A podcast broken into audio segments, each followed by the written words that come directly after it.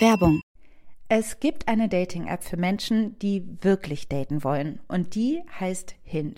Hinge wie das Scharnier auf Englisch. Das Element, das es braucht, damit zwei Dinge zusammenkommen können. Schön, oder?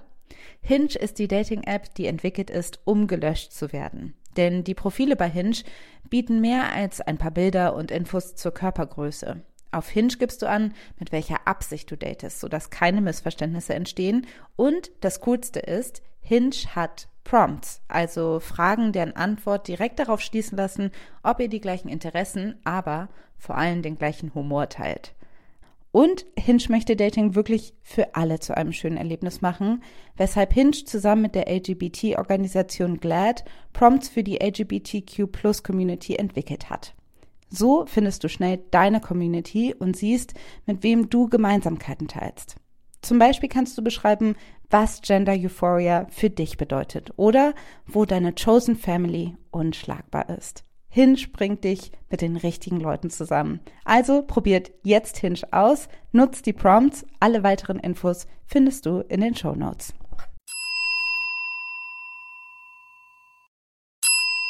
Werbung ich bin sicherlich nicht die Einzige, die immer denkt, zu viele Bücher, zu wenig Zeit. Im Frühjahr sind schon wieder so tolle Titel erschienen, aber ich bin zu viel unterwegs, dass ich sie alle lesen kann. Weshalb ich Bookbeat so liebe. Denn mit Bookbeat kannst du dir Bücher einfach anhören. Du hast Zugang zu über 900.000 Büchern und die kannst du ganz einfach streamen. Ich habe gerade das Buch Weiße Wolken von Jan de Sek zu Ende gehört und das ist richtig, richtig schön, kann ich sehr empfehlen. Und als nächstes steht Isa von Miriam Mann an. Da freue ich mich auch sehr drauf. Vielleicht mache nur ich das, aber ich lese und höre Bücher auch gerne gleichzeitig, so dass ich auch mal aufblicken kann und nicht danach 100 Jahre die Zeile wiederfinden muss. Und mit Bookbeat geht es nämlich super, weil man die Abspielgeschwindigkeit anpassen kann. Und die erhöhe ich einfach, wenn ich lese und dann, wenn ich rausgehe und einen Spaziergang mache, dann mache ich sie wieder langsamer. Bookbeat gibt es für Studierende schon ab 4,99 im Monat, was ich ziemlich cool finde. Aber vor allen Dingen haben wir jetzt den Hookup für euch, denn mit uns kannst du Bookbeat mit dem Promocode Feuer zwei Monate kostenlos testen. Alles, was ihr machen müsst, ist auf www.bookbeat.de slash Feuer zu gehen und euch da die App zu holen. Die Infos findet ihr aber auch wie immer in den Show Notes.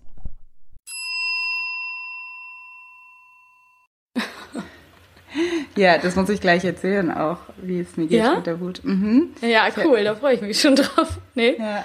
Willst du noch nee, was jetzt sagen? Spät. Okay, ja, ja, richtig. Find's gut. Ich habe auch, werde auch persönliche Sachen erzählen. Haben wir auch schon lange nicht mehr gemacht. Also ist auch cool, mhm. mal. So. Ja. Naja, okay. Hello.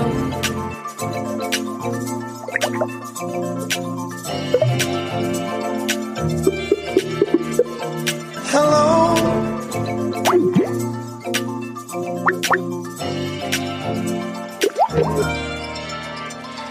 Hallo, herzlich willkommen zur neuen Folge von Feuer und Brot, dem Podcast von Alice und Maxi, zwei besten Freundinnen, heute wieder in zwei verschiedenen Städten. Wir begrüßen euch und zuallererst begrüße ich Maxi aus Berlin, meine liebe Freundin Alice in Hamburg. Hallo Alice. Hallo Maxi. Hi, schön Na? dich zu sehen. Schön dich Na? zu sehen. Wie geht's dir? Ach, ganz gut. Ich bin ein bisschen müde. Äh, der ein oder andere hat es vielleicht schon in der Insta-Story gesehen. Ich bin äh, ein bisschen am Umziehen und renovieren. Also ich hab, mir tun alle Knochen weh. ja, aber sonst. Das Gefühl, es ist vielleicht das letzte Mal auch durch diese Skype-Kamera, dass ich deine alte Wohnung sehen werde. Das könnte passieren, ja. ja, definitiv. Die nächste Folge ist im September. Ähm, ja, ich glaube, da bin ich hoffentlich, ich klopfe hier auf meinen Holztisch ganz leise, hoffentlich schon in der neuen Wohnung. Und ähm, es wird aufregend, aber ich habe ja jetzt hier mein tolles Podcaster-Mikrofon, was ja, du ja jetzt auch hast. Ich auch, obwohl ich meins, ich habe mich noch nicht äh, lang genug damit auseinandergesetzt und hoffe, es ist jetzt gerade auch sehr provisorisch aufgebaut. Ja. Und ich hoffe, alles funktioniert. Da, da, da gibt es noch Luft nach oben bei uns. Aber ich habe hier drei Aufnahmegeräte. Mein Olympus-Aufnahmegerät, mein iPhone und dieses rote Pod Alles läuft mit. Eine Spur wird es schon sein. Gekennzeichnete Werbung. Wollte ich noch kurz was sagen. Aber okay, wir werden von niemandem von denen gesponsert. Das ist alles in Ordnung. Ähm, wie geht's dir denn, meine Liebe? Du bist bestimmt auch müde von der Arbeit. Ne? Äh, ja, ich habe am Wochenende gearbeitet, deshalb. Ähm ja, genau, wir nehmen an einem Montag auf und ich habe am Wochenende gearbeitet, heute ist Montag und ich fühle mich schon völlig erschlagen von den Aufgaben, die mich erwarten in oh. dieser Woche, obwohl die Woche noch gar nicht angefangen hat. Aber ich muss halt jetzt irgendwie bis Freitag durcharbeiten und ähm, habe so viel zu tun drumherum. Oh Mann. Ja, Aber ähm, auch freudige Sachen. Man muss ja auch sagen, dass am Ende freut man sich ja auch äh, darauf, zum Beispiel ähm, jetzt mit dir aufzunehmen. Deswegen, ja, geht's voll. Gut. Bisschen wenig Schlaf, aber das gehört, glaube ich, zum Erwachsenenleben dazu. Leider. Bei mir geht es gerade noch. Aber wir haben uns heute ja auch ein schönes Thema überlegt, was wieder mal ein bisschen ein persönlicheres Thema ist, wo man auch ein bisschen mehr von sich erzählen kann. Und wir hatten ja jetzt auch viele faktenvoll gepackte Folgen. Und ähm, heute soll es mal wieder ein bisschen auch ins Gespräch gehen. Und wir starten gar nicht mit so vielen wissenschaftlichen oder recherchierten Facts rein, ja. sondern. Ähm, Obwohl wir es ja. hätten können, weil es ist natürlich auch ein ähm, Riesenthema, auch ein großes feministisches Thema. Also viele, viele, viele Feministinnen und Feministen haben sich schon mit dem Thema beschäftigt und das ist das Thema Wut. Ein mhm. Gefühl, ein kompliziertes Gefühl und für uns, ich freue mich auch schon auf die Folge, weil für uns auch, äh, also auch mit dir darüber zu reden, weil wir sehr unterschiedlich äh, sind, was das Thema Wut angeht und ja. gleichzeitig ähm, deshalb aber auch vielleicht so ein bisschen das Spektrum und die, äh, mhm. äh, die, die Herausforderung dieses Gefühls in den ganzen Facetten analysieren ja. können. Ja, finde ich auch sehr spannend. Sehr ja. cool. Also, du hättest ja eigentlich normalerweise eine Gliederung für diese Folge geschrieben, wenn wir jetzt 20.000 Artikel rausgesucht haben. Wir haben aber dieses Mal nur eine kleine erlesene Auswahl an äh, Leseempfehlungen und vielleicht auch noch Sehempfehlungen. Mal gucken, was uns noch so alles einfällt im Laufe der Aufnahme. Mhm. Ähm, aber wir gucken uns jetzt einfach mal so ein bisschen an, wie wir so damit umgehen, jeder. Ja. Ne? Ich muss auch sagen, also es war ja eigentlich war mein Vorhaben, auch eine Gliederung zu schreiben. Ja. Aber ich habe auch gemerkt, und ich habe es nicht so richtig geschafft. Das lag zum einen an, an Zeitproblemen, aber es lag auch daran, dass es mir einfach so schwer fiel. Und das finde ich halt auch das mega Interessante, weil du hast dieses Thema vorgeschlagen mhm. und ich fand es natürlich auch voll interessant, aber dachte so, ja, in erster Linie dachte ich so, hm, das ist ein Thema, das, da gehe ich mit, aber es ist vielleicht ein Thema, was dich ein bisschen, einen Ticken mehr interessiert als mich. Weil ich auch irgendwie gedacht habe, mit dem Umgang von Wut, da mache ich mir gar nicht so viele Gedanken drüber. so, also zumindest weil ich halt eigentlich, sage ich mal, ähm, weil ich selten wütend werde. Und das, ich mache gerade so Airquotes, weil mhm. das werden wir alles unpack, unpacken ja. in dieser Folge. Aber das war so meine erst, mein erster Gedanke. Ich dachte, ach ja, voll, voll interessant, aber ähm, eher sowas, was jetzt nicht so nah an mir dran ist. Und dann gelesen ein bisschen über Wut und mir ein bisschen Gedanken gemacht über Wut, bin da mal so reingegangen. Und das war richtig, richtig krass schon, wie ich gemerkt habe, wenn ich was darüber gelesen habe, dass schon mein Herz angefangen hat zu schlagen, dass mir Tränen in die Augen gestiegen sind, dass alleine die das dahingucken auf dieses Gefühl Wut schon für mich was totales krasses ausgelöst hat. Mhm. Und ich gemerkt habe, boah, da ist so viel Wut. So, so viel Wut. Und ich komme da überhaupt nicht ran. Es ist eigentlich relativ schnell nachzuvollziehen, warum ich so viel Wut habe, weil ich sie halt nie rauslasse. Mhm. Aber es ist halt schon krass, dass ich irgendwie, dass dieses Verdrängen überhaupt nicht funktioniert. Also ich merke, es ist noch so viel da und es ist für mich eigentlich auch ein, habe ich dann nochmal gemerkt, es ist ein total krasses Thema. Es ist auch für mich gerade ein total krasses Thema, mhm. weil ich dann auch gemerkt habe, irgendwie, ich bin auch gerade so wütend. Ich bin jeden Tag, habe ich Grund, wütend zu sein. Und mhm. ich versuche und ich kämpfe jeden Tag dagegen an. Und ich, also ich habe ganz viel in mir, ganz mhm. viel Wut und weiß nicht, wie ich da ähm, wie ich die rauslassen soll, weil ich halt keinen Ausdruck finde und keine, keine Hand, also Handlungs, keine Handlung. Keine Umgangsweise so Ja, richtig, genau. ne? Und das, damit bist du, glaube ich, echt nicht alleine, wenn ich jetzt doch das mal so ein bisschen auf die theoretische Ebene schon direkt führen darf, obwohl wir nachher auch nochmal ähm, das angucken, wie sich das dann äußern kann und so weiter und ähm, was das so mit dir oder mit mir auch macht. Ich kann dich auch beruhigen, zum Beispiel, wenn ich über Wut lese oder jetzt das von dir höre, dann kriege ich auch schon innerlich so eine Mitwut. Dann werden meine Hände schwitzig, kriege ich so ein leichtes Grummeln im Bauch und denke so, "Hm, ich könnte auch wütend werden. Also das hat auf jeden Fall auf mich auch so eine körperliche äh, Auswirkung. Und der Punkt ist natürlich, ähm, viele Hörerinnen und Hörer werden es ahnen, dass man es wieder auf eine Ebene ähm, führen kann, wo sich das vielleicht ein bisschen erklärt.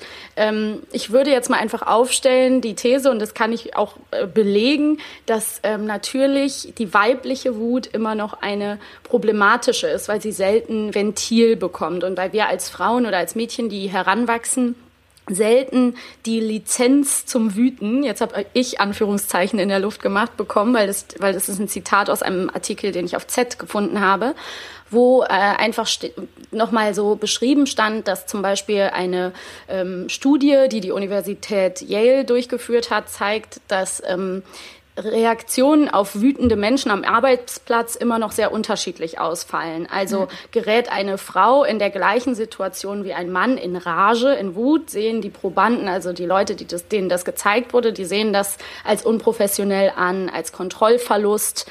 Und ähm, ihm, dem Mann, wird hingegen Durchsetzungsvermögen ähm, zugesprochen. Und ähm, wir denken dann, der Mann ist stark, der weiß, was er will und das kann man verstehen. Also eine Situation ähm, wird eher eingeordnet als Situation, die ihn berechtigt sauer gemacht hätte, während bei Frauen ganz oft ähm, ein persönlicher Grund gesucht wird, nämlich nicht der situative Grund untersucht wird, sondern sie muss ja ein rachsüchtiges Wesen sein oder innerlich verbittert oder wir kennen alles, sind alles Begriffe, die wir gleich nochmal aufgreifen, hysterisch, ne? Ähm, ähm, hyperemotional. Also in unseren allen Köpfen bleibt natürlich dieses Bild, ähm, Fra Männer sind rational und Frauen emotional. Und das alleine kann mich schon wieder total wütend machen. Ja. Weil es ist natürlich total wichtig, Wut zu empfinden. Und Wut kann, ähm, wir müssen hier bei Wut auch von Hass unterscheiden. Wut ist ein wichtiger Motor, der einen dazu bewegt, die eigenen Grenzen aufzuzeigen. Also dass man sagt, bis hierhin kann jemand gehen und da ist mir zum Beispiel was passiert, da bin ich wütend geworden, das will ich nicht, dass mir das nochmal passiert. Also eigentlich ist äh, der Umgang mit Wut ähm, total wichtig und ich finde es auch schwierig, weil ich komme ja aus der anderen Ecke, du hast es schon eben so angesprochen, wir sind da sehr unterschiedlich. Ich werde sehr wütend und ähm, manchmal bin ich stolz darauf, dass ich das auch so gut sagen kann und auch relativ schnell merke, analysiere und auch ähm, anspreche oder auch ausraste. Und ähm, ganz oft schäme ich mich aber. Also ganz oft komme ich in kleine Situationen rein, wo ich im Nachhinein denke, oh, da hast du überreagiert oder jetzt mag dich äh, die andere Person nicht oder jetzt haben die dich so erlebt, dass du gar nicht immer lieb bist, gar nicht immer nett und rational und ruhig. Und ich wäre das so gerne ganz oft. Ne? Also ich habe mir ganz oft schon gewünscht in meinem Leben, ich wünsche, ich wäre immer ruhig und gelassen und könnte das alles wie die weise Großmutter Weide ähm, sofort erfassen und ohne den anderen Leuten irgendwie einen vor den Latz zu knallen. Aber trotzdem denke ich, ich kann mittlerweile meine Wut auch besser wertschätzen. Aber dennoch komme ich an Situationen, wo ich, ja, wo ich denke, scheiße, da hast du jetzt wieder total übertrieben oder warst einfach hysterisch, das böse Wort, so. Ja. Es ist ja auch einfach schwer, also es ist ja auch die, also eben, du hast jetzt schon total viel gesagt. Ich fand zum Beispiel auch, was ich auch gelesen habe, fand ich auch so äh, erstaunlich, ähm, dass man, dass es war auch eine, irgendeine Studie, dass ähm, Leute das schwerer finden, Frauen zu erkennen, wenn sie wütend sind, als Männer. Also das ist, die als Frauen zu identifizieren. Also wütende Gesichter wurden den Probanden gezeigt und es war für die schwerer zu erkennen, ähm, wenn es eine Frau war, ob es eine Frau war. Also es ist einfach, generell ist es kein, das sagt ja auch nochmal, es ist ja kein weiblicher Ausdruck, kein weiblicher Gesichtsausdruck, irgendwie böse zu sein oder aggressiv auszusehen. Ja. Ähm, und es ist ja auch super schwer, Wut konstruktiv einzusetzen. Und deshalb Ja. Ist es ja, oder das ist zumindest ähm, glaube ich, auch mein große, meine Übersorge, meine große Sorge, dass ich irgendwie denke, ja, Wut ist so destruktiv ähm, und deshalb bringt es, bringt es nichts. So. Und das, mhm. ähm, und ich glaube halt, es gibt halt diese Vorstellung von der perfekten Wut. Ne? Also mhm. sage ich mal, diese Hollywood-Wut, wo man quasi, wo jemand irgendwas, wo man sich angegriffen fühlt und in dem Moment einfach den perfekten Monolog hat ja. und einfach sagt, du, das und das und das ist das Problem, du bist so und so und so und deshalb machst du das und das und das und dann ein Mic Drop und man geht oder so. Ja. Also das sind ja einfach so diese Sachen, die ich ganz oft in meinem Kopf durchspiele, weil ich diese, weil ich es quasi nie adressiere in direkten, in der direkten Konfrontation und du adressierst es vielleicht, du wirst dann wütend, aber du bist dann natürlich nicht, du findest vielleicht nicht die perfekten, also du kannst vielleicht nicht mhm. sofort äh, den Finger drauf halten, warum und was jetzt. Genau, also, also ich kann dann ja. schlecht bei mir selber schon erkennen, was macht das mit mir, was hat das jetzt in mir ähm, provoziert oder was hat mich so getriggert, dass da ich jetzt, dass da so ein Ausbruch kommt. Also meistens braucht man ja, braucht man ja, um etwas zu reflektieren, einfach ein wenig Zeit, ein bisschen Latenzzeit mhm. und dann merkt man, okay,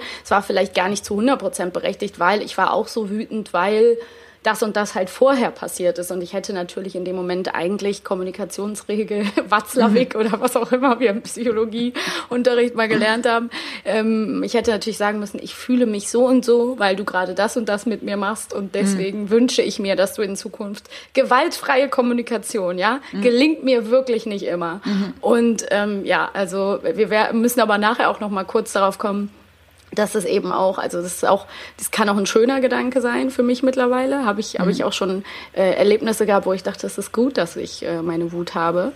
Aber ja, es ist auf jeden Fall tricky, da den, den ähm, richtigen Umfang, äh, Umgang mitzufinden. Ja. Und ähm, das liegt natürlich im Allgemeinen einfach daran, warum empfinden wir weibliche Wut so als problematisch in der Kulturgeschichte. Wir haben ja zum Beispiel in der letzten Folge auch viel über geschichtliche ähm, Fakten gesprochen, warum die weibliche Sexualität so und so gezeichnet wird.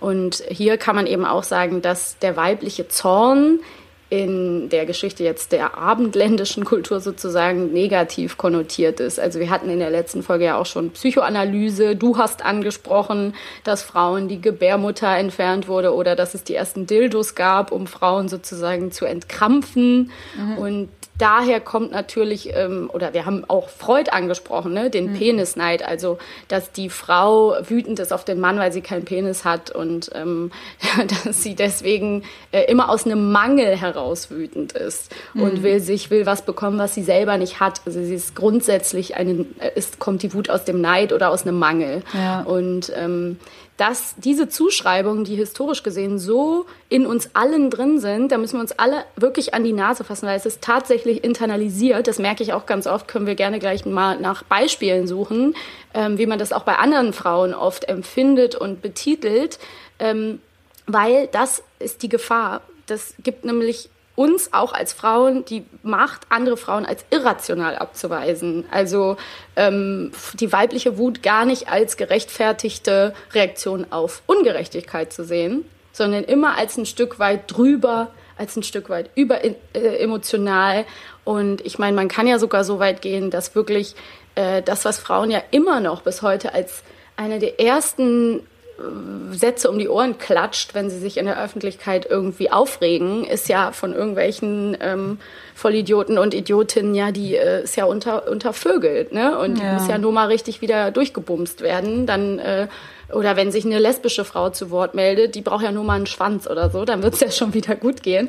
Und das kann man eben tatsächlich historisch belegen. Und da müssen wir halt alle uns klar werden, warum wir das so empfinden. Hysterie war einfach ein Krankheitsbild, was Frauen ähm, quasi auferlegt wurde, wo sie mit betitelt wurden.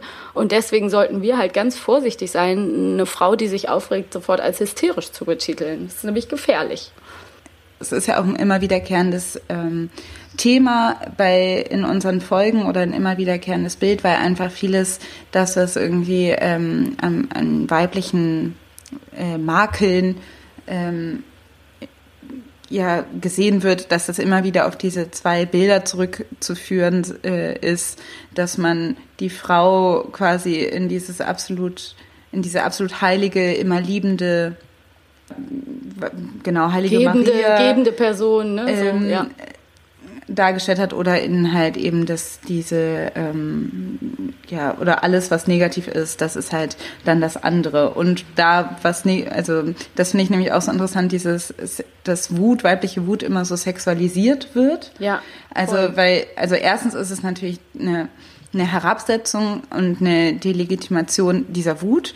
Ähm, man muss sozusagen nicht hören man versucht ja immer dann einen anderen Grund zu finden, also nicht das, was tatsächlich gesagt wird ähm, oder warum man tatsächlich irgendwie, was die Frau sagt, was sie adressiert, das ist nicht das Richtige, sondern das ist eigentlich nur ein Symptom von, genau, dass man eigentlich Sex haben will. Und das Ja. Krasse ist, was ich nämlich auch so scheiße finde, ist, ähm, wenn ich sauer bin, wenn das heißt, ich mag das zum Beispiel auch nicht, wenn Leute sagen, oh, ich finde äh, wütende Frauen sexy. Ich finde, oder, oder du bist voll süß, wenn du wütend bist, weil es eigentlich äh, Fick dich einfach. das Gleiche ist. Halt die es ist Schnauze. eigentlich das Gleiche. Es ist, es ist immer, das heißt eigentlich auch wieder, ich muss dich nicht ernst nehmen und eigentlich finde ich deine, deinen Ausdruck entweder ja, turnt mich das einfach nur an. Also so, das ist ja immer so, man hat auch, also dieses, dieses Gefühl von oder diese Reaktion von, die muss mal gevögelt werden oder du bist sexy oder so, reicht ja immer wieder dahin zurück, dass man denkt, eigentlich, also es ist ja eine Art von Sex. ja- Übergriffigkeit. G- Genau, Ah, ist in dem Moment eigentlich eine Form von unter Kontrolle bringen. Und das finde ich auch mega gefährlich, dieses Denken. Obwohl natürlich, ich das verstehe, dass natürlich Aggression und Sex, dass das sehr nah beieinander liegt und dass dann diese Emotionen vielleicht sich ähnlich anfühlen. Aber das ist trotzdem einfach nicht angebracht, dass wenn, wenn man versucht, sich auszudrücken und man und äh, man dann irgendwie so scheitert, weil die Leute einen einfach gar nicht zuhören, sondern einfach irgendwie denken, ja, du bist nur wütend, weil das und das. Je älter ich werde, ist es auch so, oder dass ich auch mehr und mehr ähm, in die Wut hineinwachse und auch in dieses, in dieses Adressieren von, von Dingen, die mich stören. Ich glaube, dass jede Frau oder jeder Mensch ähm, gleich aggressiv werden muss. Und ich glaube auch, ich muss halt auch sagen, ich sehe nicht, ich sehe das einfach nicht für mich, wie ich das machen soll, dass das in irgendeiner Form akzeptiert wird von irgendwem oder von irgendeinem Umfeld. Weil wenn ich die leiseste, ich habe das Gefühl, wenn ich das leiseste, die leiseste Aggression aufweise, wenn dann habe ich schon so eine Gegenwehr. Ich empfinde, vielleicht bin ich da empfindlich, aber es ist so, ich habe da schon dieses, ja, du musst aber nicht so direkt sein, du musst es aber, du kannst es aber, wie meinst du das denn? Also das sofort Ja. immer ist schon bei den, wo ich noch nicht mal denke, also es ist noch nicht mal zu dem, es kommt noch nicht mal zu dem Punkt, wo ich tatsächlich wütend werden kann. Alleine schon ein Ausdruck von ungeduldig sein hat oder oder weiß ich nicht, also kein oder kein Mhm. mehr extra Liebe in irgendwas reinbringen. Also keine Mhm. keine Versicherung von ich bin nicht wütend, was ja, gut, ja. bei Frauen auch total krass ist. Ne? Also auch so die, das wurde, glaube ich, habe ich auch irgendwann mal gelesen, auch diese Verwendung von Emojis, dass Frauen ja immer ganz viel mehr Ausrufezeichen ähm, äh, benutzen und auch viel mehr Emojis in ihrer Kommunikation, ihrer Textkommunikation, weil sie so immer versichern müssen, immer den anderen Menschen Den versichern müssen, noch hinterher. dass Mhm. das auch, dass das auch lieb gemeint ist, dass es auch nett Ja. ist. Und ähm, ich meine, das ist auch ein allgemeines Phänomen, wenn man einen Punkt mittlerweile hinter Sätze setzt, dann kommt Ist das, man schon dann sauer. Ist das unhöflich. Ja. Genau, aber das ist bei Frauen anscheinend noch mal krasser als bei Männern. So, Ja, und, voll. und das, Du hast gerade, Entschuldigung, ja, du warst nee, noch gar nicht ich- fertig. Nee, Sorry. alles gut. Ich sage nur einfach, ich weiß, ähm, ich finde, es ist auch super, super schwer, ähm, so einen Weg zur Wut zu finden für mich. Es ist total schwer und ich will auch gleich noch mal genauer darauf eingehen, was du jetzt gerade erzählt hast. Ich will nur noch mal zwei kleine Dinge kurz aufgreifen. Das eine ist, du hast über ähm, am Anfang über die Darstellung von wütenden Frauen gesprochen, also dass es sexualisiert wird oder herabgewürdigt wird durch was Niedliches. Und das kenne ich zum Beispiel bei mir auch mittlerweile, dass mich Filme wütend machen, wo ich das Gefühl habe, da, da fehlt den Frauen die Wut und dir mhm. wird denen abgesprochen. Und meistens werden sie von männlichen Regisseuren gemacht. Und dann denkt man nachher, ach so, ja, das ist jetzt die Kunst, dass wir die Prämisse haben, da ist eine Frau, der kann das schlimmste Leid passieren. Wir hatten es ja auch schon mal in dem Genre Rape and Revenge. Ich meine aber mhm. nicht nur das, sondern, und sie ist einfach nicht wütend, sie ist einfach Madonna. Sie gibt immer nur, sie gibt und gibt und gibt, sowas mhm. wie Mother oder so mit Jennifer Lawrence, ne? Mhm. Wo man dann einfach, da, wo ich dann da zugucke und ausmache oder rausgehen muss, weil ich denke, ich, ich will das nicht sehen, ne? Ich will mhm. nicht sehen, wie einfach eine Frau zwei Stunden leidet und es einfach immer erträgt mit einer wunderschönen Miene. Ist für mich nichts Neues. Mhm. Können Leute gerne diesen Film gucken? Mich regt es auf. Mich regt es auch ein bisschen auf in diesen ganzen, ähm, obwohl ich Tarantino würde ich jetzt mal rausnehmen, weil der schon, der hat natürlich auch Darstellungen von weiblicher Aha, Wut, aber auch da, ne? Alle Frauen sehen immer super aus, alle sind immer sexy gekleidet und alle haben auch eine Art von Wut, die auch hypersexualisiert ist. Ne? Das heißt, ähm, jede Wut, die, also wann sehen wir mal wirklich die Tränen der Wut, die Fratze, mhm. das Spucken, das Wütende, das, das rote Gesicht, das, mhm. was nicht mehr schön ist, ne, die Fratze der Wut, so. Und ich glaube, dadurch fehlt uns noch mal mehr allen auch ein, ein Vorbild, ein wütendes, wo wir irgendwie, also, dass es normalisierter wird. Und das andere, jetzt komme ich zu dem Punkt, was du eben angesprochen hast. Ähm, ich glaube, dass mir Leute da auf irgendeine Art anders begegnen. Und ich weiß nicht ganz, woran es liegt. Ich glaube, es liegt schon daran, dass ich generell noch ein extrovertierterer Typ bin und dadurch meine Emotion irgendwie noch mehr auf meinem Gesicht zu lesen ist. Und ich weiß auch schon, dass ich mittlerweile, das habe ich professionalisiert, echt so, dass die funkelnden Augen der Verwarnung schon professionalisiert habe. Also, dass ich so Leute echt angucke mit so einem Blick und hochgezogenen Augenbrauen, dass sie schon wissen, jetzt gleich knallt's. Das heißt aber nicht, dass ich eine Superpower habe, sondern es gibt einfach Unterschiede. Und ich äh, frage mich auch, woran das liegt. Und ich empfinde das als wahnsinnig unfair, wenn Leute dir halt schon direkt am Anfang so entgegentreten und du sozusagen schon im Keim das Gefühl hast, rückversichern zu müssen. Nee, nee, es ist ja alles in Ordnung. Ich bin jetzt nicht wütend. Vielleicht, weil du seltener wütend wirst, sind Leute da ängstlicher vor, weil es dann noch krasser wäre, wenn du wirklich mal wütend werden würdest. Oder vielleicht, keine Ahnung, ne, können die Leute bei dir da irgendwie anders nicht damit umgehen. Und ich finde es mega unfair. Ne? Also ich mhm. meine, ähm, ich brauche, ja, ich. Also ich glaube, es liegt auch, also ja, ich glaube, es, ist eine Mischung aus vielen Dingen. Ich glaube, es ist halt ja. auch, mh, ich glaube, es hat schon einen Teil auch mit Rassismus zu tun.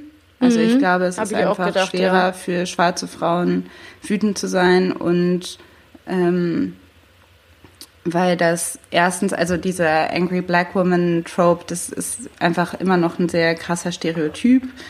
Ähm, also, Sollen wir den kurz erklären? Ja, Weil vielleicht genau, kann er nicht sofort wieder was mit anfangen. Eigentlich, es gibt verschiedene Stereotypen, die, die in Geschichten, die in der Popkultur ähm, immer wieder ähm, auf bei schwarzen Frauen auftauchen und eigentlich vorkommen, vorkommen. Mhm. und ähm, die nennt man, ähm, man nennt es irgendwie Sapphire, Jezebel und das dritte habe ich jetzt vergessen.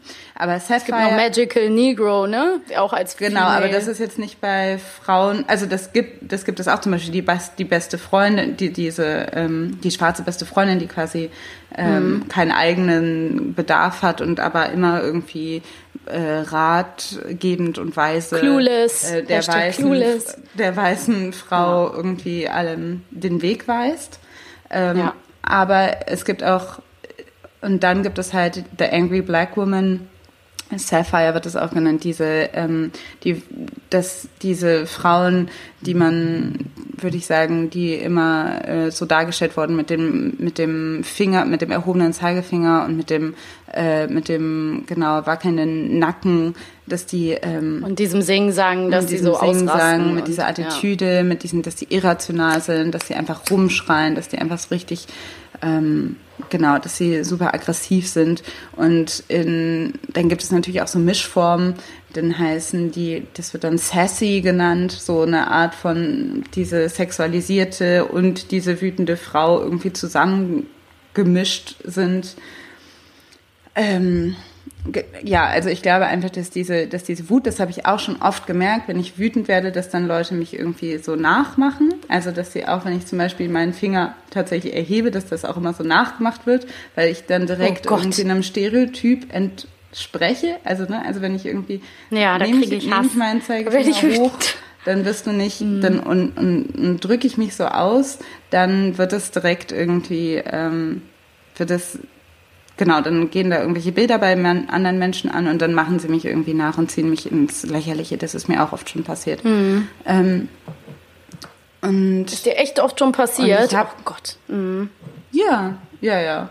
Also das sind natürlich einfach so schnell, also das sind, ist natürlich, jeder Mensch möchte deeskalieren, wenn, wenn man irgendwie merkt, da kommt Wut ran. Oder halt, oder provozieren, das geht natürlich auch. Aber es ist halt natürlich eine Form von, das ist wahrscheinlich deren ersten, erste Idee von es Deeskalation, einfach irgendwie einen Witz draus zu machen. Aber es ist halt, mich auch nicht ernst zu nehmen. Ähm, Ja. und ja, also ich glaube einfach, und generell, weiß ich nicht, wenn man eine aggressive, ich glaube, das geht, wenn man, wenn ich jetzt zum Beispiel auch in der Öffentlichkeit aggressiv auftreten würde, vielleicht einer anderen weißen Frau aggressiv auf, gegenüber auftreten würde, dann macht es, ergibt es einfach ein anderes Bild, als Ja. wenn du jetzt einer anderen Frau aggressiv Absolut, absolut, natürlich. Also und ähm, ja, das stimmt, das stimmt absolut. Und ähm, das Krasse ist ja auch, äh, du hast total recht, ich will es nur noch mal unterfüttern. Ich kenne zum Beispiel das auch, dass mein Freund mich zum Beispiel lustig findet, wenn ich wütend bin. Mhm. Dann stampfe ich mit dem Fuß auf oder so. Also der will dann auch einen Joke daraus machen und dann löst es manchmal die Spannung. Aber es ist halt, ich habe halt nicht die Gefahr, ich laufe nicht Gefahr, wenn ich stampfe oder mit dem Finger rumzeige, dass dann solche Bilder äh, ihm in den Kopf kommen oder anderen Menschen. Ne? Das heißt, ich kann meiner Wut anders Ausdruck verleihen, Ja. offenbar. Und man kann ja auch Beispiele finden, zum Beispiel wie, ähm, ich musste in, in der Vorbereitung auch an Ashley Judd denken, die damals bei dem äh, Walk, dem, wie hieß der denn, Women's Rights War, March, March, ne? Ähm, Women's March, irgendwie so, genau. Die hat doch diese mega tolle Rede gehalten, I'm a nasty woman, I'm an angry woman, wo sie wirklich sagt, so, ich bin gerne eine nasty woman. Und ich denke da ganz oft dran und fand das auch wahnsinnig toll. Aber jetzt muss man sich mal vorstellen, das hätte eine schwarze Frau gemacht. Das hätte eine schwarze Frau, ähm, also eine, zum Beispiel, wie heißt die, Olivia Wilde, äh, nicht Wilde, wie heißt die denn von How I Met Your Murder? How I Met Your Murder, sage ich immer noch, How to Get Away with Murder. Ähm, äh, habe ich gerade vergessen. Egal, auf jeden Fall müssen wir einfach äh, uns alle eingestehen, dass es ähm, unterbewusst Viola Davis, in den sorry, Köpfen ich muss das kurz sagen. ja, Viola Davis, Dankeschön, genau. Wenn sie das gemacht hätte, sich hingestellt hätte mit einer Aggression, I'm a nasty woman, ne? Sie hätte das gekonnt, sie hätte es rübergebracht. Aber ähm, es ist einfach, würde ganz anders bewertet werden. Umso wichtiger, kurzer kleiner ähm, Aufruf an alle, ist intersektionaler Feminismus. Das heißt, ähm, Leute, wenn ihr euch Feministinnen nennt, dann ist es ganz wichtig, dass ihr nicht Frauen of Color oder ähm, äh, allgemein People of Color ihre Wut absprecht. Ne? Also weil das passiert auch ganz schnell, dass man das Gefühl hat, in Diskussionen ähm, dürfen alle was sagen und wenn sich dann eine betroffene, zum Beispiel von Rassismus betroffene Person zu Wort meldet, dass dann ganz schnell dass, äh, die Reaktion kommt, ja, aber da musst du dich ja jetzt nicht so aufregen oder du musst es auch äh, entspannter nehmen oder du musst jetzt auch hier nicht rumschreien. Ne? Wir führen alle eine ganz entspannte Diskussion und du brauchst jetzt hier auch nicht als Einzige das Wort, äh, den, den Ton so laut werden lassen. Und das ist ganz wichtig, weil wenn ihr euch dabei ertappt, dann äh, ja, übertreitet, stopp. über, dann stopp. Das ist nicht intersektional. Das ist ganz wichtig und das, das müssen wir lernen und deswegen nicht anderen Leuten ähm, die Wut absprechen. Und ähm, ich habe in der Vorbereitung ja auch wirklich einen ganz, ganz tollen äh, Blogartikel gefunden. Den habe ich dir auch gestern geschickt. Das war dieser Vortrag von Den fand ich- Franziska oh ja, den Schutzbach. gesehen, ja. Den äh, werde ich auch unser, in unseren Newsletter, die, bei dem unsere Supporter, die bekommen den Newsletter zugeschickt. Sonst findet ihr den auch bei Soundcloud in der Linkliste. Ähm, der heißt Reclaim Anger und ist eine Hommage an die weibliche Wut. Und da schreibt sie zum Beispiel, dass natürlich äh, eine lange Tradition von Autorinnen und Denkerinnen und Philosophinnen ähm, sich äh, mit Wut beschäftigt haben. Also unter anderem zum Beispiel auch Virginia Woolf oder äh, Iris von Roten und eben Audre Lorde. Audre die Lorde, äh, fand ich und Genau, Audre Lorde und Sarah Ahmed fand ich auch total interessant. Und Audre Lorde war eben eine ähm, schwarze, queere Feministin, die auch nach Deutschland gekommen ist, Vorträge gehalten hat und ähm, die ähm, zum Beispiel auch äh, bei einem Vortrag am Ende, das habe ich in so einem kleinen YouTube-Video, was es gibt über den Vortrag von ihr, ähm, gesehen hat, die zum Beispiel am Ende eines Vortrages gebeten hat, dass alle weißen Frauen den Raum verlassen und gesagt mhm. hat, ähm, ich möchte gerne, dass alle weißen Frauen jetzt rausgehen und dass wenn, äh, dass hier keine schwarze Frau jetzt geht, ähm, bevor sie mit einer anderen gesprochen hat.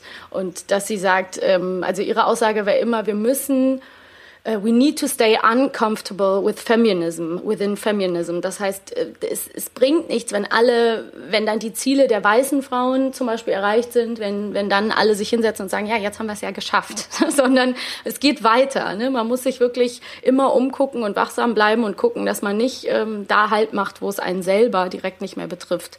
Deswegen, ähm, ja, und was ich auch ganz wichtig finde, in dem, was du eben beschreibst, weil es geht hier ja auch immer um die Reaktion von Menschen auf deine Wut, meine Wut, unsere Wut. Ähm, das, was ich auch finde, was uns total oft fehlt, ist der, äh, der Umgang von Frauen gegenseitig ja. mit der Wut von Frauen untereinander.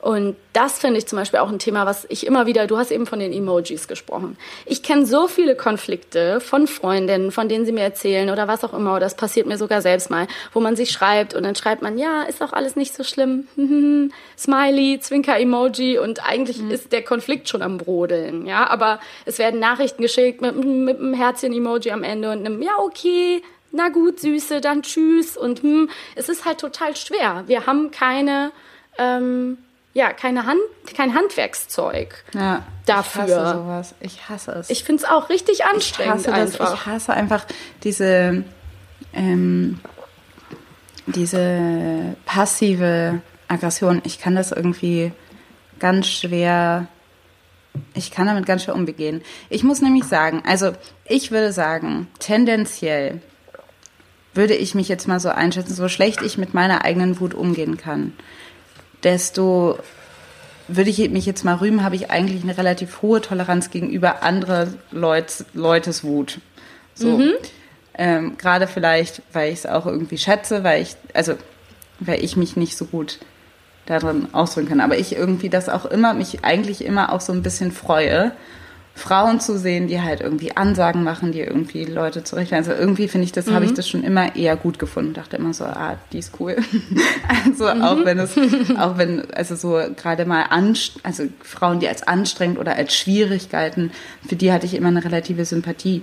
Ähm, äh, aber umso mehr kann ich das nicht leiden, ähm, das macht mich aggressiv, aber das merken halt so wenig Leute, weil ich das ja dann auch nicht so bringe. Aber äh, das macht mich total aggressiv, wenn ich denke so, ey, wenn etwas ist, dann sag es mir einfach. Also so, das kann ich einfach, mhm. da merke ich auch der, aber ich meine, alles, was einem aggressiv macht, hat ja auch mit einem selber zu tun und wahrscheinlich macht es mich so aggressiv, weil ich vielleicht selber auch so bin, ne? Also, oder weil mhm. ich irgendwie dann, ähm, ähm, ich glaube, ich bin gar nicht so, ich bin gar nicht so ähm, viel mit ähm, Emojis und so weiter. Ah, vielleicht doch, mhm. ich weiß es nicht. Man kann mich gerade gar nicht so richtig entscheiden. Ich weiß gar nicht. Ich würde sagen, ich bin, ich bin, auf der einen Seite würde ich sagen, ich bin relativ direkt in solchen Ansprachen und weiß es auch zu schätzen, wenn das andere machen. Auf der anderen Seite sage ich ja nie, wenn was los ist. Ich sage ja nie oder super viel zu wenig. naja, mittlerweile mehr, ne? Also du mhm. sagst schon manchmal, boah, ich muss dir jetzt mal was erzählen. Mhm. Das hat mich eben total aufgeregt. Ja. Ne? So. Ja, aber ich kann das auch verstehen, weil das Problem ist ja auch, dass wir ja immer wieder in Kontakt treten, wenn wir zum Beispiel Konflikte haben mit anderen Frauen, dann treten wir ja in Kontakt mit anderen Personen, die ebenso wenig gelernt haben, ihre Wut konstruktiv irgendwie umzusetzen. Mhm. Und ich sehe das halt ganz oft bei anderen Frauen und das nervt mich auch unfassbar.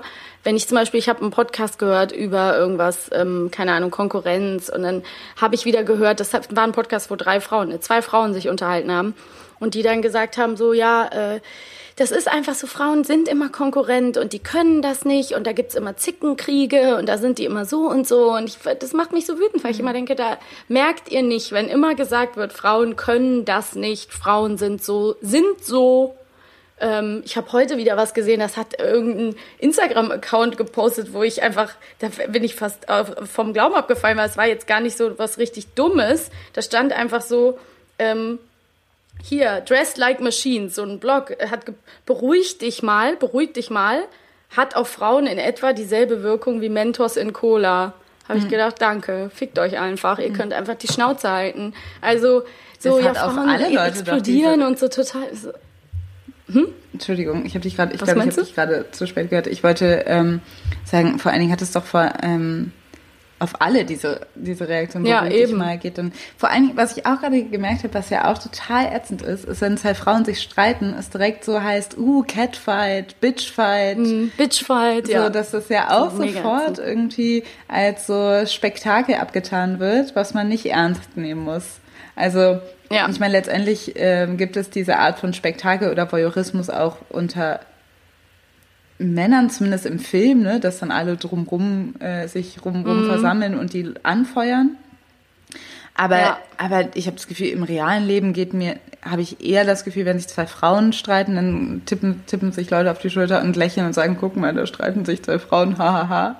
Und wenn ja. sich zwei Männer streiten, dann würde das jetzt nicht so, dann würde das jetzt ähm, eher als vielleicht sogar gefährlich wahrgenommen oder so. Ne? Also das ist ja auch dieses, ja, und, genau, ähm, wenn sich Frauen untereinander streiten, dann ist es halt auch direkt ähm, hysterisch und lächerlich. Ja, und witzig, ne? Ja. Und das müssen auch alle, müssen wir uns klar werden, dass zum Beispiel eben das, was du eben angesprochen hast, der Angry Black Woman äh, mhm. Trope, dass das ist halt leider wie mit allem so, oder was heißt leider, es ist wie mit allem so, wenn du es einmal gesehen hast, kannst du es nicht mehr witzig finden. Weißt mhm. du, also dann ist das nicht mehr witzig, wenn in einem Film äh, wie White Chicks, äh, der ist halt 1998 oder was, ne, wenn dann mhm. da die ganze Zeit die wütende schwarze Freundin zu Hause wartet und die wird nur dargestellt in dem indem sie halt die ganze Zeit rumpöbelt am Telefon. Ne? Und dann, haha, ach, der hat wieder auch so eine mhm. hysterische Freundin. Und es ist so ein oft wiederkehrendes Bild und es nervt einfach. Und dadurch wird eben ähm, besonders schwarzen Frauen da einfach die Möglichkeit, sich wütend zu zeigen, einfach schon mal komplett äh, vorweggenommen, weil es dann ja sowieso äh, einfach nur, ja, es ist ein Problem, wenn man als lebendes Stereotyp gilt, mhm. wenn man mhm. eine bestimmte Emotion äh, erlebt. Ja. Ne? Und das ist halt, ähm, ja, es ist total schwer, da überhaupt eine Antwort drauf zu finden. Ähm, es, ja, ich habe in der in, in meiner Überlegung zu dem Thema, es hat jetzt nichts mit der Problemlösung zu tun. Aber ich habe zum Beispiel auch gelesen, dass ja selbst äh, Virginia Woolf schon zum Beispiel mit der Figur der Mad Woman, äh, des Mad Woman ge gearbeitet hat und gesagt hat, dass sie die patriarchalen Zuschreibungen der hexerischen oder verrückten oder bösen Stiefmutter oder der Hexe oder so, ähm, dass sie die halt reclaimed hat, also zurückgeholt hat und damit halt gearbeitet hat. Mhm. Ich glaube, das Wichtige ist irgendwie, dass man die Unterscheidung und damit komme ich wieder zu diesem Zitat, was wir schon hatten von Audre Lorde, die Unterscheidung von Wut und Vernunft. Dass man das nicht akzeptiert. Also, dass man sagt, ich bin nicht unvernünftig oder irrational, nur weil ich wütend bin. Mhm. Meistens habe ich einen Grund, warum ich wütend bin. Und den mhm. lasse ich mir auch nicht absprechen. Ja. Und ähm, in welcher Form sich das auch immer äußert. Ne? Also es ist, kann ein Training sein, das direkt zu sagen. Es kann genauso gut sein, dass es in einem brodelt und man später erst ausbricht oder ähm, wütende Mails schreibt oder was auch immer. Aber es kann halt wahnsinnig befreiend sein und vor allen Dingen die eigene Wut gelten lassen. Und ähm, ich habe letztens auch noch mal gedacht, so ich bin auch eine wütende Frau, habe ich zu meinem Freund gesagt äh, nach einem Streit. Ich bin eine wütende Frau, weil ich das Netflix-Special von Hannah Gatsby gesehen habe und die am Ende ja so sagt, mhm. was ich übrigens auch sehr empfehlen kann, nicht zu dem Thema, aber so. Sie gesagt hat, ich, mir kann nichts mehr passieren. So, was wollt ihr von mir? Ich habe nichts mehr zu verlieren. Ich bin gefährlich, weil ich hab alles durch. So, ich bin einfach fucking sauer. So, ich greife euch an, mhm. ohne dass ich jetzt sauer aussehe auch primär. Und ähm, das ist nur ein kleiner Teil des Programms, das ist nicht der Schwerpunkt. Aber für mich war das einfach in dem Moment so entscheidend, dass ich gedacht habe, ja, es kann auch verdammt befreiend sein, wenn man einfach dazu steht und sagt, nö, ich bin, äh, pff, bin da bitter und sauer und es fuckt mich ab und ich will mir mein, mein, ähm, meine Wut nicht nehmen lassen, weil ich brauche die auch. So und ähm, Ja, wie so auch, blöd ja. gesagt so die Distel, die ihr Gift braucht oder die Rose, die ihre Dornen braucht, sucht euch irgendwelche Bilder, die es euch leichter machen zu akzeptieren, dass ihr so fühlt, wie ihr fühlt. So Also ich meine, letztendlich ist es ja so, das habe ich ja auch, das habe ich dann ähm, in den in vielen Artikeln auch nochmal gesehen, in dieser ähm, MeToo-Debatte, also ich meine jetzt äh, die Original MeToo-Debatte, äh, kamen anscheinend ganz viele Artikel, die hatte ich, die sind mir so nicht untergekommen, dieses so, was machen wir jetzt mit dieser ganzen Wut? So, dass man, und ich meine, Frauen haben unglaublich viel Grund, äh, wütend zu sein, weil ähm, wenn ein einfach mal wenn man einfach mal zulässt, diese ganze ähm, Unterdrückung, die es seit Jahrhunderten gibt und die auch immer noch heutzutage die Dynamiken immer noch aufrechterhalten werden in bestimmten Aspekten, dann gibt es, dann ähm, hat man einen Grund, wütend zu sein. Schwarze Frauen haben Ja. umso mehr einen Grund, wütend zu sein. Mehrfach diskriminierte Personen haben um ein, umso mehr einen Grund, wütend zu sein. So, und das ist Ja. halt, ähm, und das merke ich halt auch in mir. Ich merke halt einfach, dass ich so sauer bin und ich merke, dass ich, dass mich das wahnsinnige Kraft kostet, diese Wut zu versuchen, in eine konstruktive Art und Weise zu lenken. verpacken, Weil ja. ich, ich schreibe diese, ich schreibe irgendwie Kolumnen über Rassismus, die irgendwie gut ankommen, wo ich irgendwie viel Wertschätzung für kriege. Aber es ist so anstrengend, weil ich, weil ich, weil mich das auch so wütend macht, da überhaupt dran zu gehen und dann irgendwie überhaupt zu versuchen, das anderen Leuten erklärlich zu machen, in einer Art und Weise, die nicht wütend klingt. Weil wenn ich wenn, wenn es zu wütend klingt, dann werden die Leute das nicht lesen. Weil was auch zum Ja, Beispiel ja. ein ganz großes Herabsetzen von Wut ist, ist zu sagen, du bist übermoralisch. Du bist zu moralisch. Du kommst da mit erhobenen Zeigefinger. Schon wieder dieser fucking Zeigefinger, ja? Das, du kommst, und das, das möchten wir nicht so. Du möchtest, Hauptsache, du bist so, also, ne, sei nicht Du überbordend. darfst es sagen, aber sei nur lieb und Ja, genau. ruhig und bescheiden Ja. und erklärend, weil alles andere ist ja ein Angriff Ja. an die Person, ja. Und ich Mega bin, ätzend. und ich bin da schon so ein bisschen, dass ich am Ende irgendwie schon das Ziel vor Augen habe, ähm, zu denken, ja, okay, ich, ich, ne, dann schlucke ich halt meine Wut runter, dann versuche ich das irgendwie in, dann versuche ich dieses absolute stürmische Meer in einen ka kleinen Kanal zu gliedern, Mhm. der irgendwie, ich, ich, ich versuche das, damit irgendwie die Message rüberkommt. Aber ich will einfach nur zu Protokoll geben, dass das so fucking anstrengend ist. ja, es ist so, total. ja, es ist einfach, ich, und ich weiß nicht, ich finde keinen Ort, wo das hin kann, weil es, Ah. ah, es macht mich einfach, ja, wie gesagt, also man hört es ja, ich bin einfach so fast verstehe das sehr verzweifelt, gut. Dass ich irgendwie nicht, weil ich nicht, also genau, weil ich irgendwie mich so gefangen fühle, auch in, in, in also ich meine, das geht ja vielen Leuten so, es geht vielen Leuten in, im Moment so, dass man irgendwie sieht, in was, also dass sich irgendwie so viel offenbart nochmal an Dynamiken, an Rechtsruck, aber auch an irgendwie ne, in der Bewegung von dass, dass jemand wie Donald Trump irgendwie Präsident ist, dass man, dass man merkt, irgendwie auch auf Frauen werden so krass die Schranken aufgewiesen und man fühlt sich so noch mehr gefangen in dieser, also ich weiß nicht, man, es macht einen noch wütender. Ich, ja, jetzt hätte ich gerade irgendwie auch schon, das habe ich mir schon gedacht, dass es irgendwann mal an diesen Punkt kommt, wo ich nur noch so rumraddle, aber ich muss das einfach Ist auch okay, du darfst auch ranten. Lass es, lass es hier raus. Dafür ist es unser Podcast. Du kannst machen, wie du möchtest. Und ich kann es auch verstehen. Und das Schlimme ist ja auch, wenn dann diese Artikel erscheinen, dann schreibt halt irgendein Dulli irgendein Kack-Kommentar. Man denkt so, ich muss es dir nicht noch einmal erklären, Alter. Es steht im Text. Es ist nicht mein Job, diese Hilfeleistung zu erbringen, dir jetzt nochmal ganz behutsam zu erklären, warum du nicht das und das sagen sollst oder dein Verhalten vielleicht mal ganz kurz überdenken solltest. Ne? Also ich verstehe es zu 100 Prozent und ich kriege das in ganz kleinem mit, wenn ich zum Beispiel irgendwie mal was Kontroverses twittere oder sonst irgendwas. Und es ist einfach mega, mega anstrengend. Und umso wichtiger ist es, dass wir natürlich erkennen, wie sehr das an unserer aller Freiheit als, als äh, Personen nagt, wenn ja, wenn so Leute wie Trump an der Regierung sind und so weiter, dann hat das Auswirkungen und direkte Auswirkungen und dann wird aber unsere Wut auch wieder wichtig. Und mhm. diese Dinge, die erreicht wurden in der Vergangenheit für Frauen, gegen Diskriminierung, für die Rechte anderer marginalisierter Personen, die sind bestimmt nicht ähm, erreicht worden nur mit äh, Blümchen pflücken. Und ähm, klar gibt es gewaltfreien Protest, gab es schon immer und kann auch etwas erreichen, aber trotzdem ist Wut wichtig und Wut verbindet auch und schließt zusammen und kann Kraft sein. Und das Allerwichtigste, der erste Schritt zur Besserung ist auf jeden Fall, sich nicht für seine Wut zu schämen und vielleicht mal in ganz kleinen Alltagssituationen zu versuchen, was passiert, wenn man diese Wut eben dann mal kurz nicht bändigt und es auch mal rauslässt. Und es kann ähm, auch schon Wunder wirken. Und ich weiß, dass es super schwierig ist in den Zeiten, in denen wir gerade leben. Aber es gab auch schon noch schlimmere Zeiten.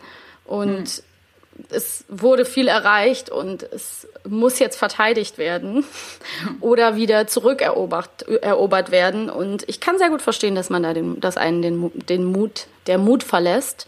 Aber ähm, es hilft ja nichts. Der Lass Mut verlässt raus mich gar nicht. Es ist gar nicht. Es ist gar nicht so, dass ich irgendwie nee, keine mich habe. verlässt manchmal der Mut. Also ich, ich ja, Satz ich meine letztendlich, ja. ich ähm, es ist nur, wie gesagt, es ist einfach nur, wenn man da irgendwie Verantwortung übernimmt oder irgendwie sich entscheidet, da irgendwie was beizutragen, eben dann, dann äh, verlangt das ähm, eine unglaubliche Anstrengung, sage ich einfach. Ähm, ja. Und aber ja, ich glaube, diese, dass man da auch seiner, ich fange mehr und mehr an oder es ist ein Prozess, der, glaube ich, auch schon sehr viel weiter fortgeschritten ist, als er jetzt irgendwie, weiß ich nicht, vor einem oder zwei Jahren war.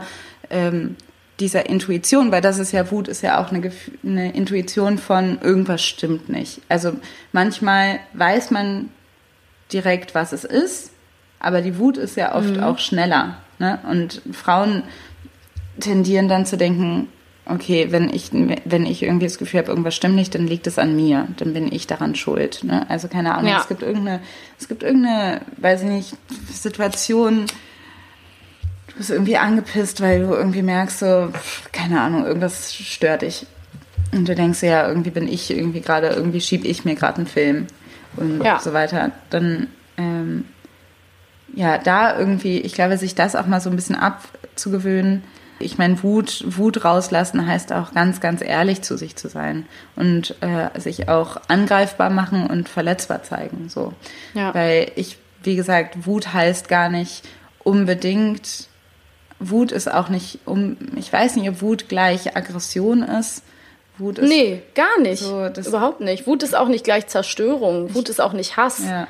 Das ist ganz wichtig. Das ist ja eben das. Weil wenn man es mit Aggression gleichsetzt, dann holt man es wieder weg von der Vernunft. Ja. Ne? Wut kann auch ganz vernünftig und rational berechtigt sein. Ja. Und das ist das Allerwichtigste. Die Wut, die geht gegen eine allgemeine Ungerechtigkeit, ja. dass man die partiell in dem Moment nicht sofort ändern kann und umstoßen kann. Das kann ermüdend sein und einen noch mehr ärgern, aber es ist, das macht die Wut nicht unberechtigt, sondern sie richtet sich ja gegen was ganz Konkretes, eine berechtigte Ungerechtigkeit, die du so empfindest, die ich empfinde, die Leute empfinden.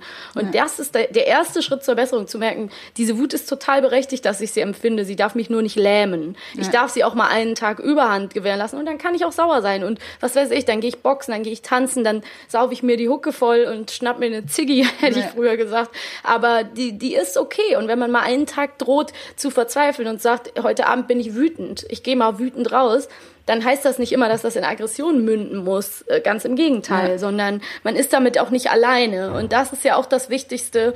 Ähm, Wut kann auch verbinden. Ne? Eine gemeinsame mhm. Wut kann auch verbinden und Kommunikation schaffen. Und jetzt nur kleine Anleitung auch an alle, die uns gerade zuhören.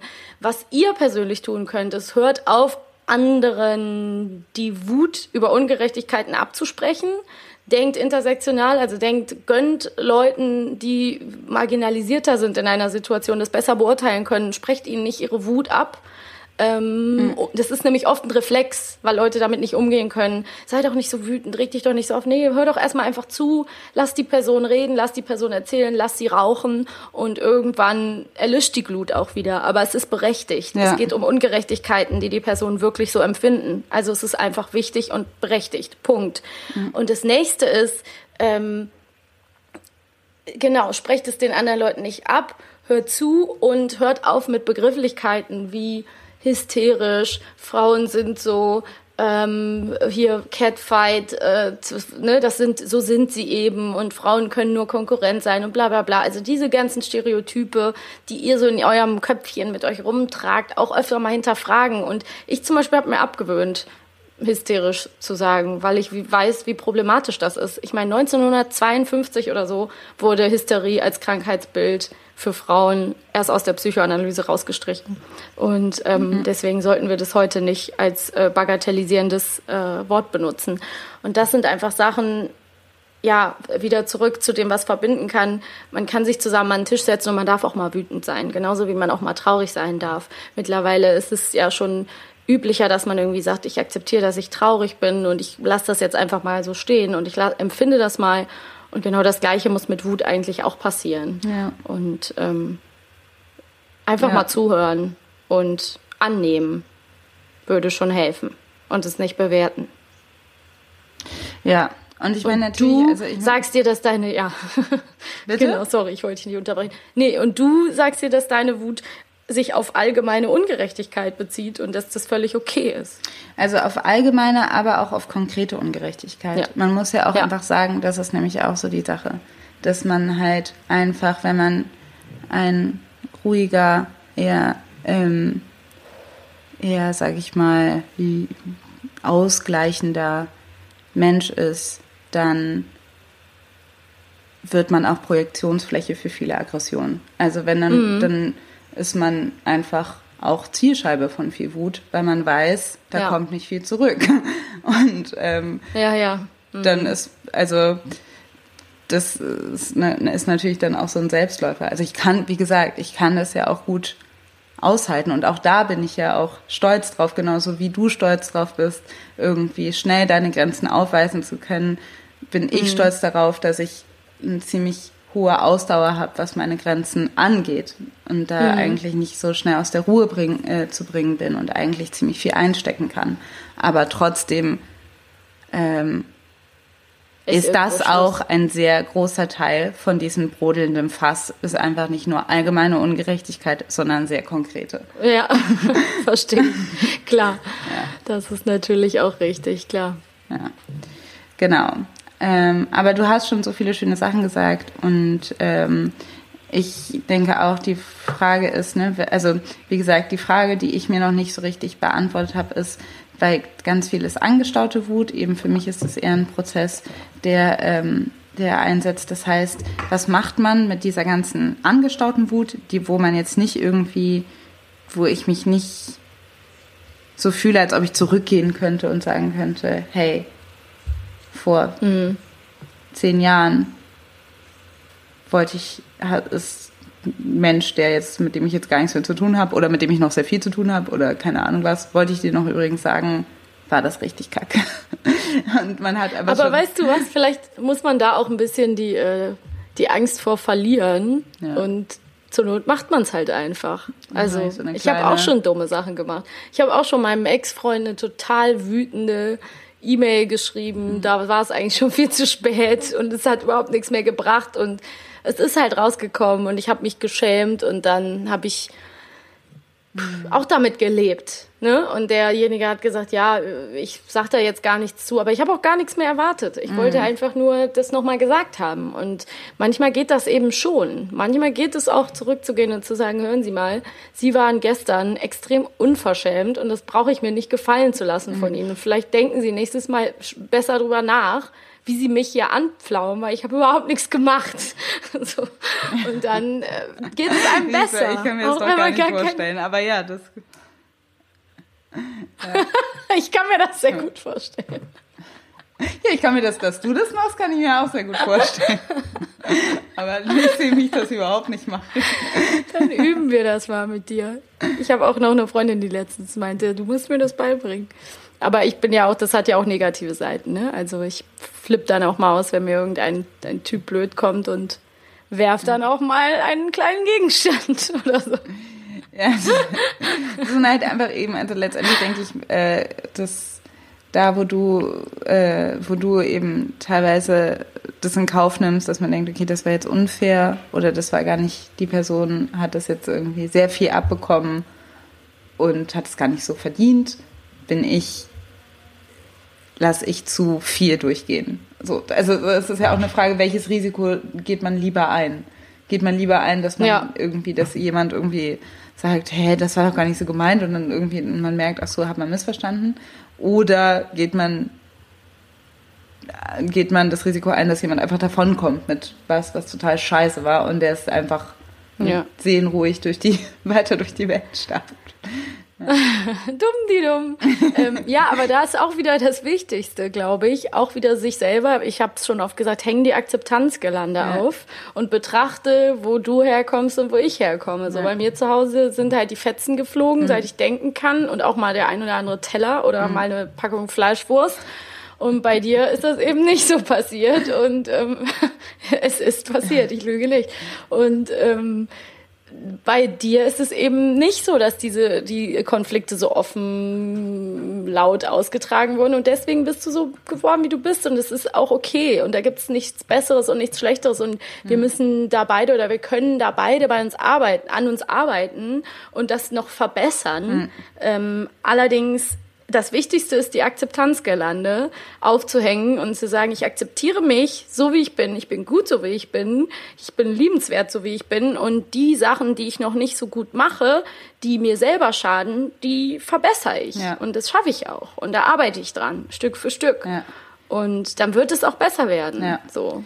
Ich glaube, genau, es ist eben ein Austarieren aus Akzeptanz und wie viel muss man doch verändern, damit man sich wohlfühlt. Weil, ja. ja. ja. Wollen wir eine kleine Akzeptanzgirlande als Goodie für Feuer und Brot produzieren?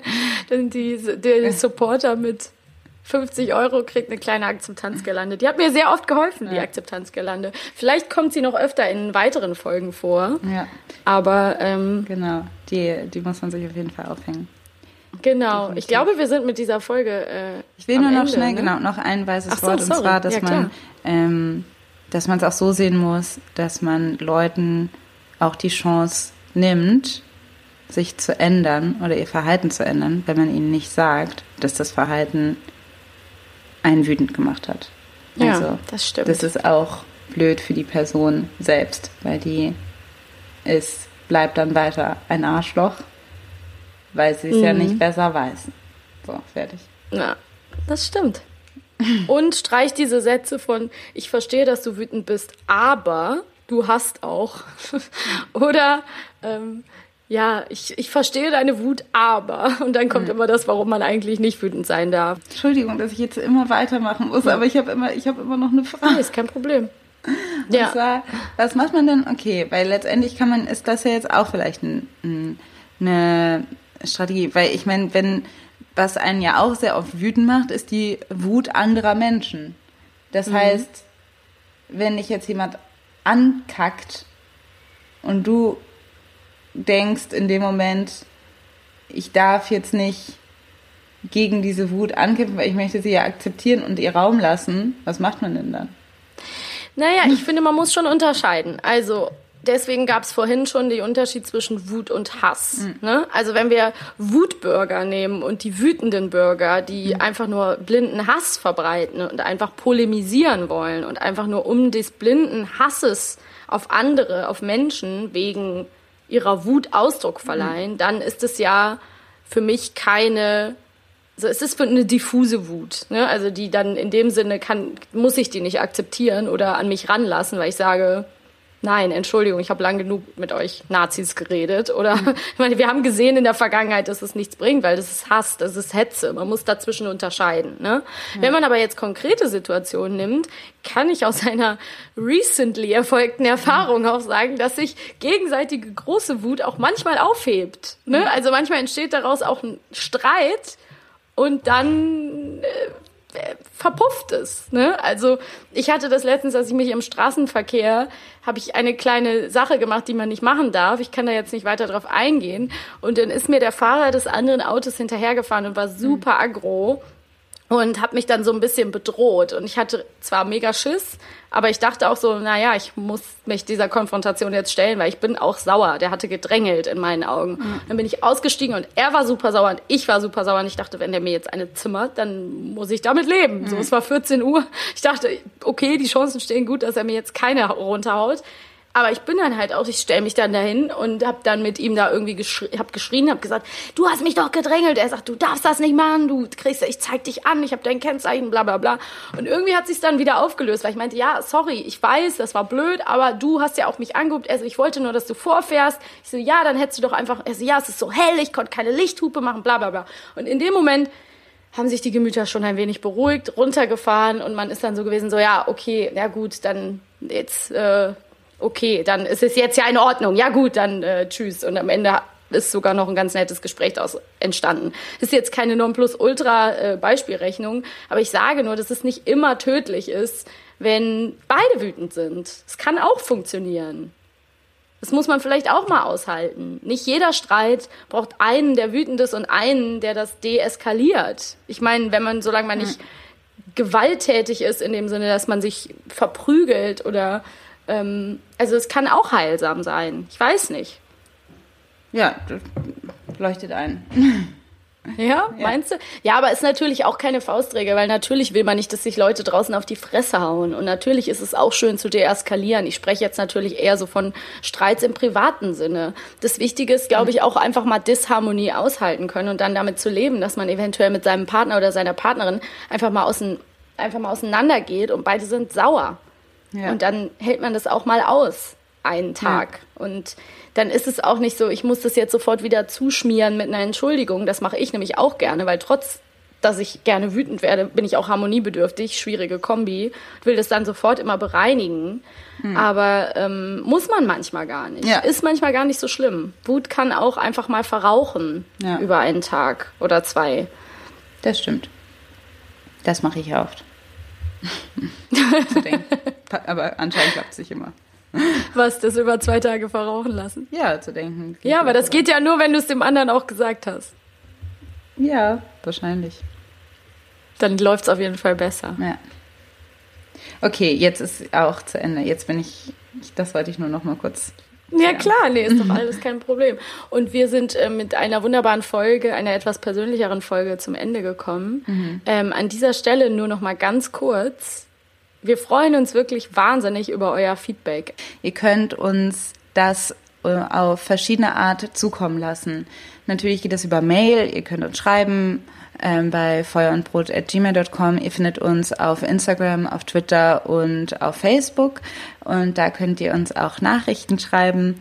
Was uns total hilft, um den Podcast voranzubringen, ist, wenn ihr uns eine positive Rezension da lasst bei iTunes oder wenn ihr auch äh, was persönlich verfasst. Das hilft anderen Leuten, uns besser zu finden. Wenn ihr uns noch mehr supporten wollt, dann ähm, könnt ihr das auch mit einer Spende machen. Das geht entweder über Patreon oder über Steady. Daher könnt ihr eine monatliche Spende ähm, einrichten. einrichten oder ihr könnt uns auch einmalig bei PayPal etwas spenden. Wie das geht und alle Informationen findet ihr auch auf unserer Webseite Feuer und brot.de. Auch wenn ihr uns in der Insta-Story verlinkt, wir sehen das immer und wir freuen uns wirklich tierisch. Wir hoffen, ihr hört uns beim nächsten Mal auch wieder zu und bis bald. Bis bald. Tschüss. Ciao.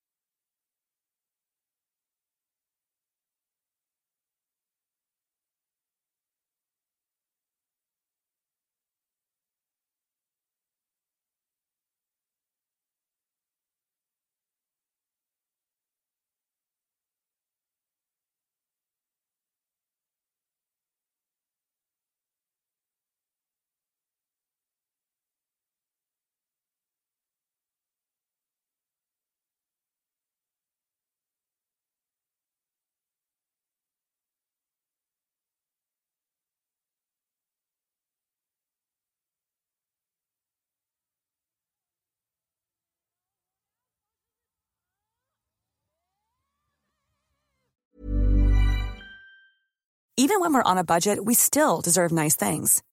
Quince is a place to scoop up stunning high-end goods for 50 to 80% less than similar brands. They have buttery soft cashmere sweaters starting at $50, luxurious Italian leather bags, and so much more. Plus, Quince only works with factories that use safe, ethical, and responsible manufacturing. Get the high-end goods you'll love without the high price tag with Quince. Go to quince.com/style for free shipping and 365 day returns.